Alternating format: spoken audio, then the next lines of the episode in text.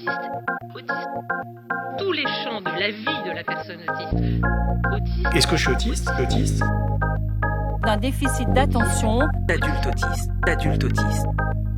On peut être euh, surdoué et avoir des états d'âme. d'un déficit d'attention, Autiste. Autiste. Ça permet de mettre un nom. Bande d'autistes, le podcast qui parle de neuroatypie autrement. Et bienvenue dans Bande d'autistes. L'hiver approche, les cheminées se rallument, c'est le moment de prendre un chocolat chaud et d'écouter un podcast au coin du feu, non? Je suis ravie de vous retrouver pour ce 14e épisode. Je tenais à vous remercier d'être toujours plus nombreux à me suivre et à commenter les épisodes, tellement nombreux que je ne parviens plus à répondre à tous mes messages, mais sachez que je les lis tous avec attention. Pour ceux qui m'ont signalé qu'ils étaient disponibles pour une interview, le message est bien reçu et je n'hésiterai pas à vous contacter si besoin. Merci aussi à ceux qui se sont abonnés à mes réseaux sociaux. Je vous rappelle que Bande d'autistes dispose désormais d'un compte Facebook et Twitter. Je ne sais pas combien de temps durera le compte Twitter étant donné les dernières frasques d'Elon Musk, mais il est là pour l'instant.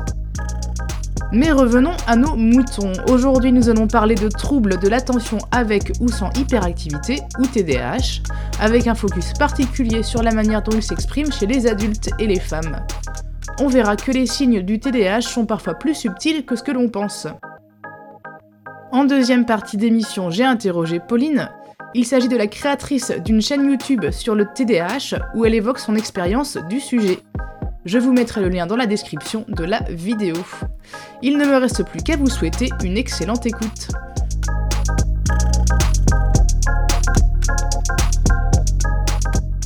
Bon, je vous avoue que j'ai l'impression de commencer tous mes épisodes de la même manière, mais le fait est, le TDAH est lui aussi une neuroatypie qui est mal connue et sur laquelle beaucoup de clichés sont véhiculés. Tout comme le haut potentiel intellectuel, l'autisme, etc., on a en tête une vision surtout ciblée sur des enfants et sur des symptômes spectaculaires. Alors bon, toutes les personnes concernées par un TDAH ne rebondissent pas d'un mur à l'autre en hurlant, fort heureusement. Par ailleurs, elles peuvent avoir des soucis d'attention sans hyperactivité, ou l'inverse. On va donc commencer par une petite définition générique du sujet. On se tourne vers ce bon vieux DSM5 qui nous donne une idée des caractéristiques cliniques qui sont retenues.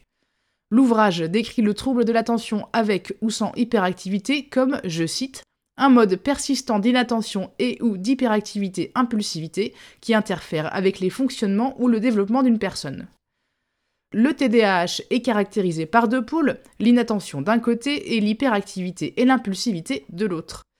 Pour faire bref, les difficultés d'attention affectent notre capacité à nous concentrer, à prêter attention aux détails, à se souvenir de rendez-vous ou de tâches, ou à ne pas se laisser distraire par des stimuli. Quant à l'impulsivité, elle régit notre capacité à réguler nos impulsions et notre impatience, L'hyperactivité, quant à elle, concerne l'activité physique bien sûr, mais aussi mentale. Il s'agit d'une apparente agitation dans le sens large du terme. Pour retenir le diagnostic de TDAH, un professionnel cherchera à voir si les symptômes ont été présents avant l'âge de 12 ans. Il faut aussi que ces caractéristiques aient un impact significatif sur le fonctionnement social, familial, scolaire ou professionnel de la personne. Pour donner quelques exemples concrets, une personne concernée par un TDAH pourra avoir de grandes difficultés pour s'organiser et se souvenir de ses tâches, elle perdra souvent ses objets, se laissera distraire par des stimuli et pourra donner l'impression de passer constamment du coq à l'âne. Les aspects d'impulsivité pourront aussi être présents, avec une agitation motrice notable, l'impression d'être monté sur ressort, de trop parler trop vite ou d'être très impatient quand il s'agit d'attendre.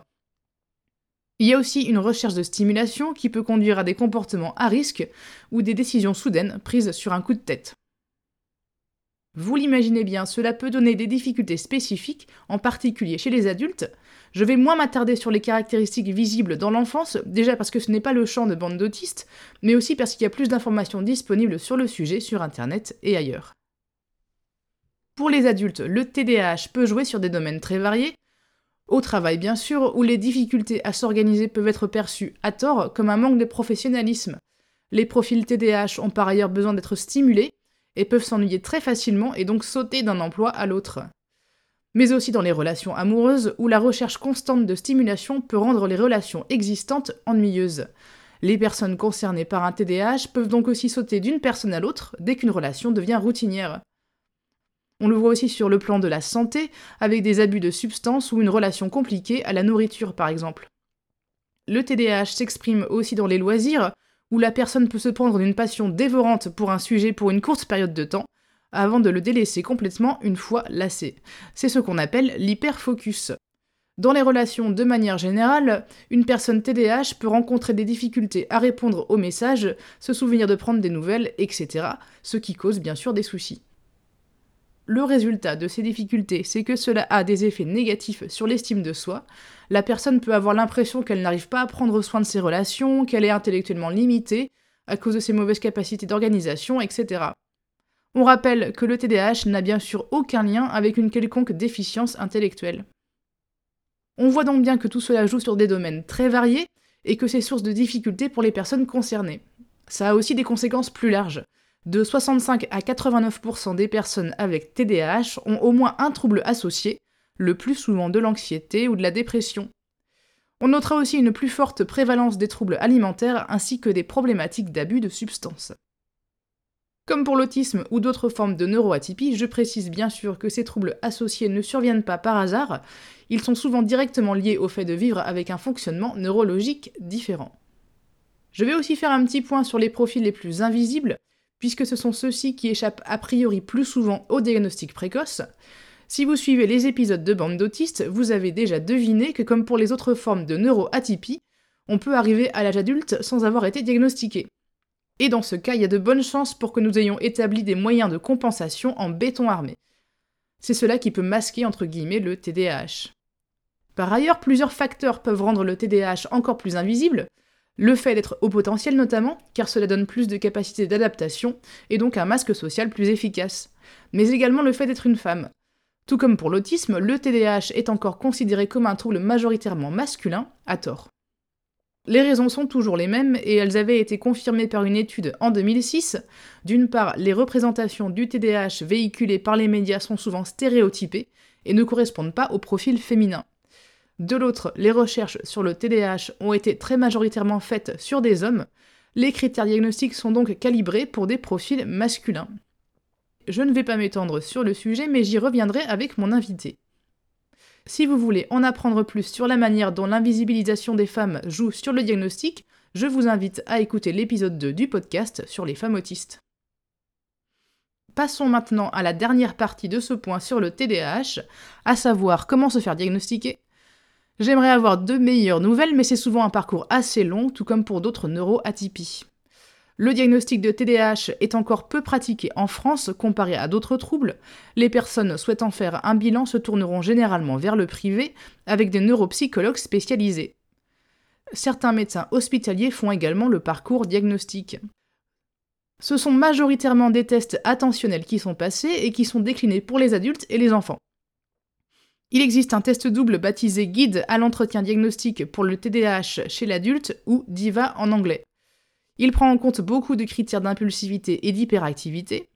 Bien qu'assez complet, il n'est cependant pas couramment utilisé par les professionnels. Les méthodes de diagnostic varient aussi, avec des professionnels qui se concentrent parfois plus sur l'observationnel et le déclaratif, et d'autres qui seront plus axés sur des tests de performance entre guillemets concrets. Ça veut dire par exemple l'observation de la vitesse de traitement et de la mémoire de travail dans le test de QI. Si l'on souhaite se faire diagnostiquer, on pourra en première intention se tourner vers un médecin traitant qui pourra nous aiguiller vers des professionnels plus spécialisés. Il sera ainsi possible de faire des bilans orthophoniques, psychomoteurs, etc. Ensuite, c'est la combinaison d'éventuels tests et d'un bilan complet qui permet de poser un diagnostic. Voilà pour ce bref point sur le TDAH. Comme toujours, n'hésitez pas à me faire part de vos retours et expériences dans les commentaires. On va maintenant passer à la seconde partie de l'émission. J'ai interrogé Pauline, qui tient une chaîne YouTube sur le TDAH et qui m'a expliqué comment cela l'affecte au quotidien.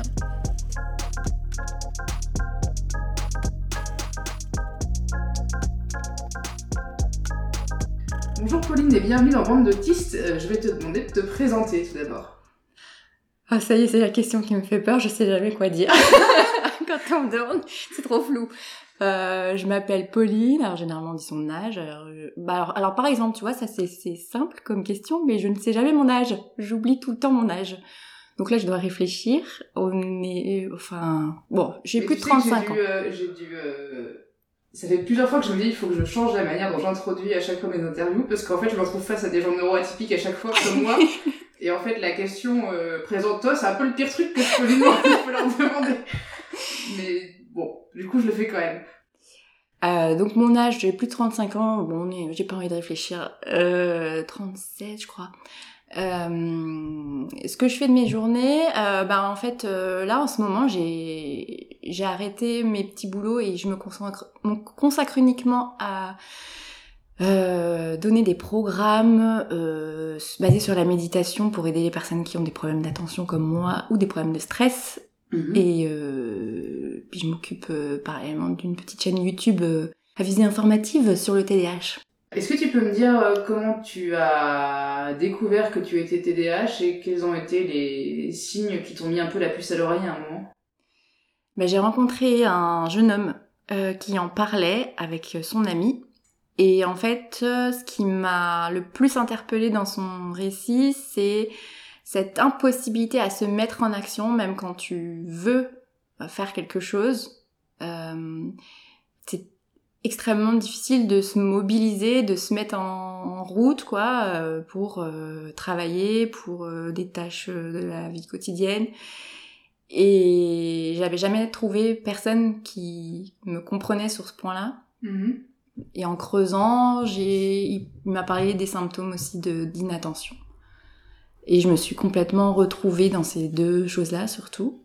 Et c'était vraiment la première fois que quelqu'un me comprenait autant, quoi. Et donc j'ai j'ai commencé à me renseigner sur internet et tout collait. Mhm. Et donc euh, j'ai- après une certaine errance, un petit temps d'errance avant de trouver euh, un spécialiste. euh. Et c'était quand ça? Alors if tu me poses encore une question sur une date, je ne sais pas me repérer dans le temps. C'est pas c'est pas du tout le cas pour tous les TDAH, mais c'est assez fréquent. Euh, je crois que ça fait à peu près 5 ans, quelque chose comme ça. Euh, et donc tu es diagnostiqué, parce que du coup je le précise dans mon épisode qu'il y a certaines personnes, tu m'arrêtes si je dis des bêtises, certaines personnes avec une dominante un peu plus inattentive et certaines personnes avec une dominance un peu plus hyperactive, impulsive. C'est ça. Et en fait, euh, c'est pour ça que moi, je n'aurais jamais soupçonné être concernée parce que euh, l'image la plus diffusée, c'est celle de euh, du trouble du déficit de, de l'attention avec hyperactivité. On a euh, le stéréotype du petit garçon qui court partout, Mhm. qui pose problème à ses parents, à ses enseignants, etc. Et justement, bah, chez les filles, c'est ça se manifeste beaucoup plus souvent euh, par de par les symptômes d'inattention et moins par l'hyperactivité. Mais euh, on parle de symptômes internalisés. Euh, les garçons, ça va souvent euh, se manifester par euh, des, des comportements euh, qui en décalage avec les normes Mhm. et les filles, c'est internalisé dans le sens où, ben, typiquement, euh, de l'extérieur, ça se voit pas que j'ai des problèmes d'inattention. Surtout que je le masque beaucoup, et ça, c'est aussi un truc qui fait que c'est difficile à détecter chez les filles, c'est que on a des, plein de stratégies de compensation, et on essaie de, beaucoup plus que les garçons, de rentrer dans les cases, dans les normes, dans les attentes. Donc, du coup, euh, il y a Mhm. ça aussi. Ça me parle énormément parce qu'en fait c'est un truc qu'on retrouve vraiment à fond dans le Ouais. dans l'autisme euh, Asperger. Euh, aussi que moi je vois autour de moi en fait euh, dans mon petit microcosme d'exemples de personnalité autour de moi, je vois bien qu'en fait les filles ont une espèce de capacité à donner le change et à pas Ouais. montrer qu'on a envie de pas montrer que les garçons n'ont pas ou ne font pas peut-être juste par euh, non envie. Et du coup ça- il y a vraiment une fracture et du coup c'est intéressant que tu dises que ce soit aussi le cas pour le TDAH. Mm. Est-ce que il y a, à ton avis, il y a des symptômes du TDAH qui sont typiquement féminins ou c'est juste une altération de...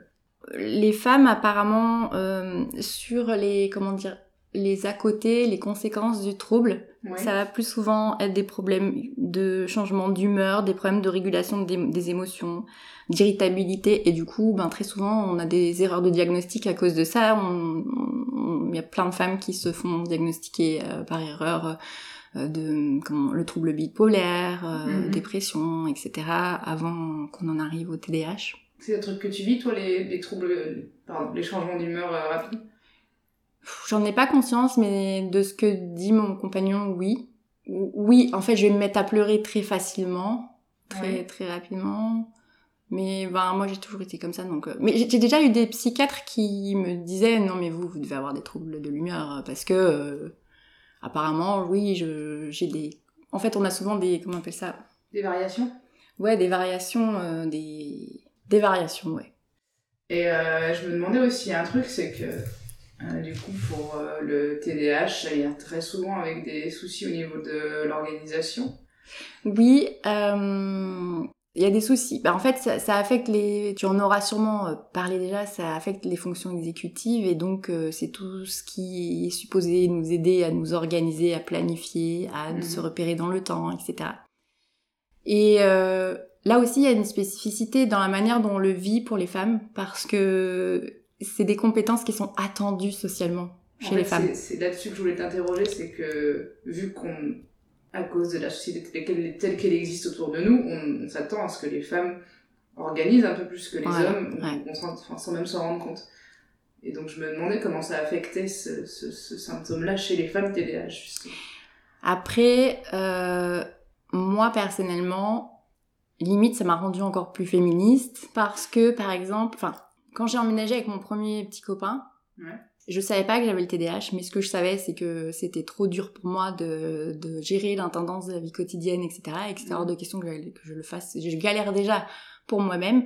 Donc je peux pas euh, en plus m'occuper de gérer euh, ton linge, euh, de penser à, de, de, de, de m'occuper de, de prendre en charge la charge mentale, etc. Je savais que non quoi. Donc en fait ça a créé beaucoup de conflits dans mon couple et ça, ça, ça nous a emmené dans le mur d'ailleurs, tant mieux.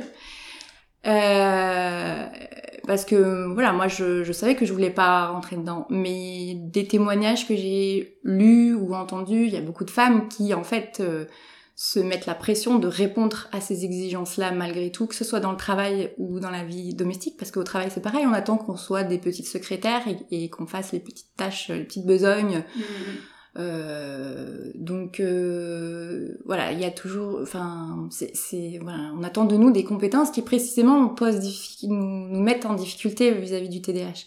Donc il y a beaucoup de femmes qui, qui avec TDAH, surtout quand on n'est pas diagnostiqué, qui, qui en arrivent au burn-out et dans des états d'épuisement euh, Ouais. pas possible parce que assumer les rôles de maman, euh, de femme de foyer ou comme je disais même dans le domaine professionnel, euh, de répondre aux attentes, euh, c'est c'est encore plus épuisant quoi. Ouais, ça, ça me parle parce qu'encore une fois, ça se retrouve euh, quand on est neuroatypique et femme, eh ben, on va passer sous le, radar, sous le radar plus long- pendant plus longtemps et euh, on risque d'avoir des burn-out monstrueux parce que du coup, on, on compense, on compense, on compense, Voilà. on compense.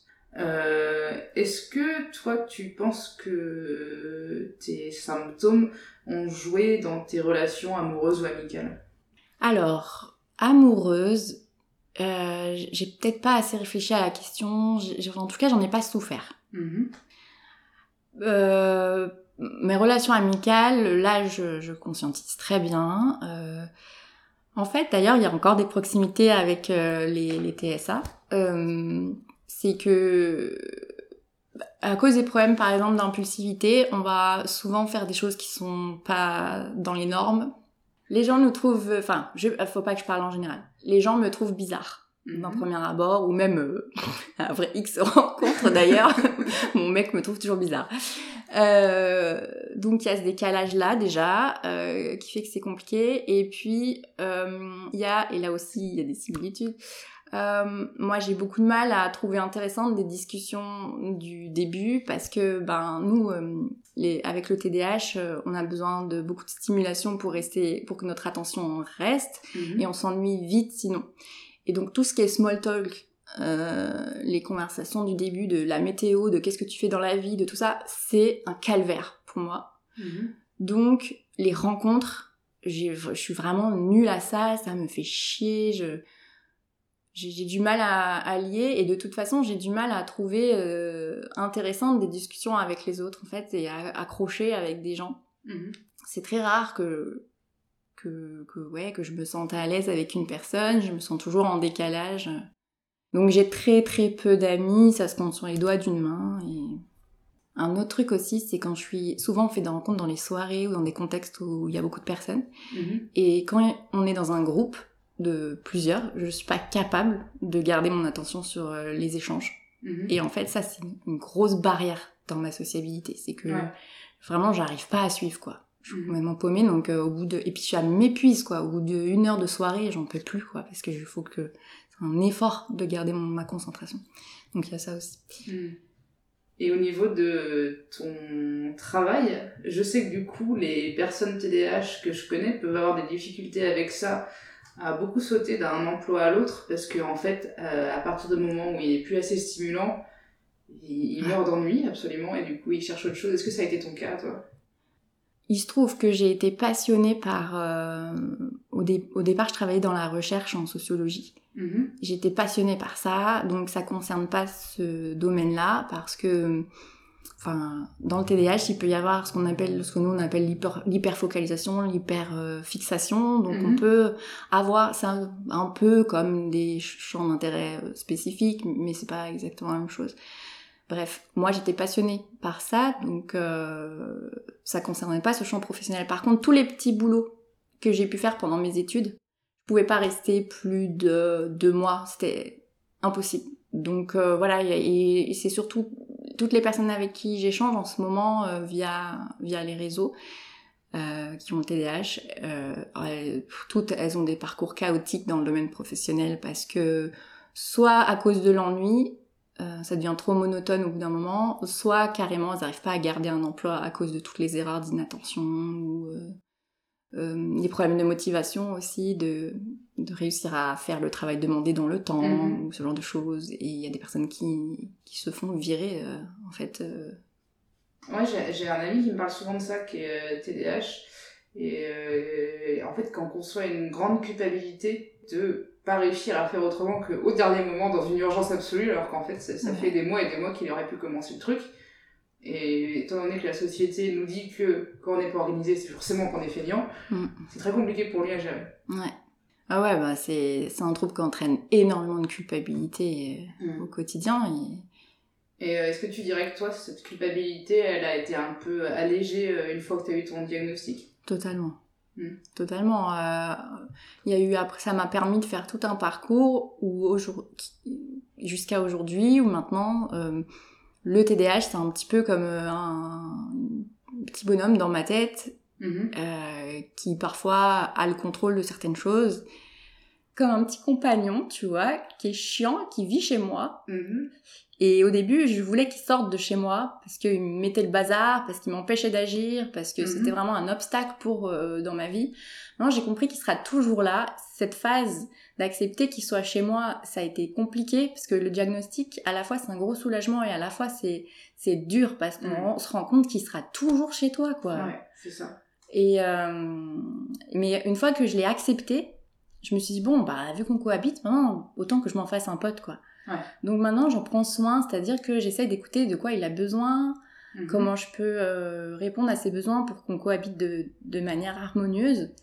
Maintenant je dis pas j'ai encore des petits moments de honte, mais c'est plutôt dans des circonstances où j'ai pas le temps d'expliquer ce que c'est le TDAH Mhm. et que je me sens mal à l'aise et que la personne me, je sais qu'elle me trouve bizarre ou que je la mets dans une situation dans un inconfort et du coup ça m'arrive encore d'avoir honte mais j'ai ce que je fais c'est que dès que j'ai l'occasion j'explique Ouais, ça, me- ça me parle vachement parce que c'est un truc que, sur lequel je suis en train de réfléchir en ce moment, sur le fait que ce sera toujours là. Je sais pas si toi ça a été le cas, mais moi j'ai eu le diag et après j'ai eu des réalisations euh, plus ou moins variées sur ma neuroatypie. Il y a toujours un moment où en fait j'essaie d'aller contre. Genre, d'accord, je suis autiste, mais si je fais vachement d'efforts, je vais être suffisamment neurotypique pour pas que ça se voit, etc. Et euh, mais ça prend du temps, je trouve, d'accepter que ben, t'as pas le choix et que il faut faire avec et que des fois ça t'apporte des trucs. Moi, je sais que mon autisme, des fois, je considère qu'il peut m'apporter des trucs. Parce que ma capacité, comme tu dis, à, à hyper fixer ou à être à fond dans quelque chose et à devenir un puits de science sur un sujet en une semaine, si j'ai décidé, c'est Mhm. vachement cool, tu vois. Hmm. Et est-ce que toi, dans le TDAH, il y a des trucs que tu considères que c'est un peu des super pouvoirs ou des trucs euh, positifs? Bah, je suis contente que tu me poses la question parce qu'il y a des personnes qui me suivent sur Instagram elles m'ont dit tu diras aussi euh, que le TDAH il faut pas en avoir honte et que c'est aussi du positif alors ouais y a par exemple euh, euh, bah, justement cette capacité euh, de d'hyper focalisation là c'est un peu une capacité hors norme quand même. Parce que Ouais. justement le fait d'arriver on dit souvent euh, en blaguant qu'on rattrape on rattrape trois jours de travail en trois heures. Mais c'est c'est vrai quoi, c'est Mm. c'est c'est fou quoi, parce que euh, il y a ça, il y a le fait que euh, du fait, nous notre zone de confort, c'est le changement justement parce qu'on s'ennuie vite, donc on a besoin d'être stimulé, donc de toujours euh, changer de, de cadre, changer, avoir des nouveaux challenges, des nouveaux défis.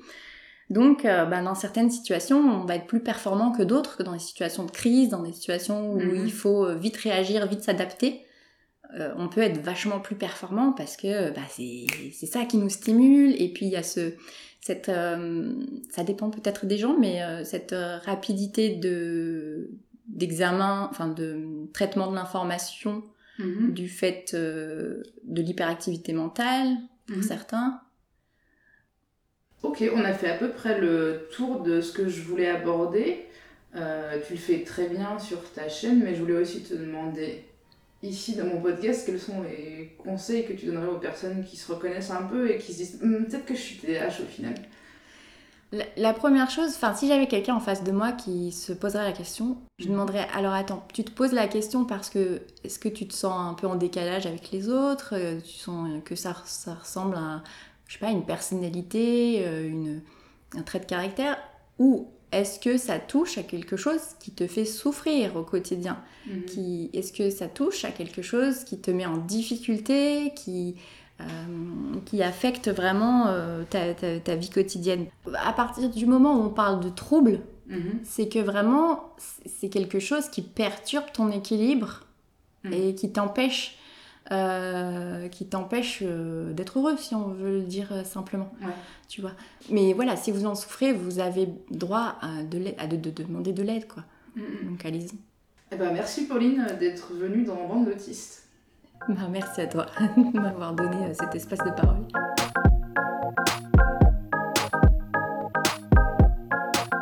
Voilà, bande d'autistes, c'est fini pour aujourd'hui. Je vous invite à vous abonner pour suivre la diffusion des prochains épisodes. N'hésitez pas à me laisser un commentaire ou à liker cet épisode. En attendant la suite, n'oubliez pas de rester ouvert et prenez soin de vous.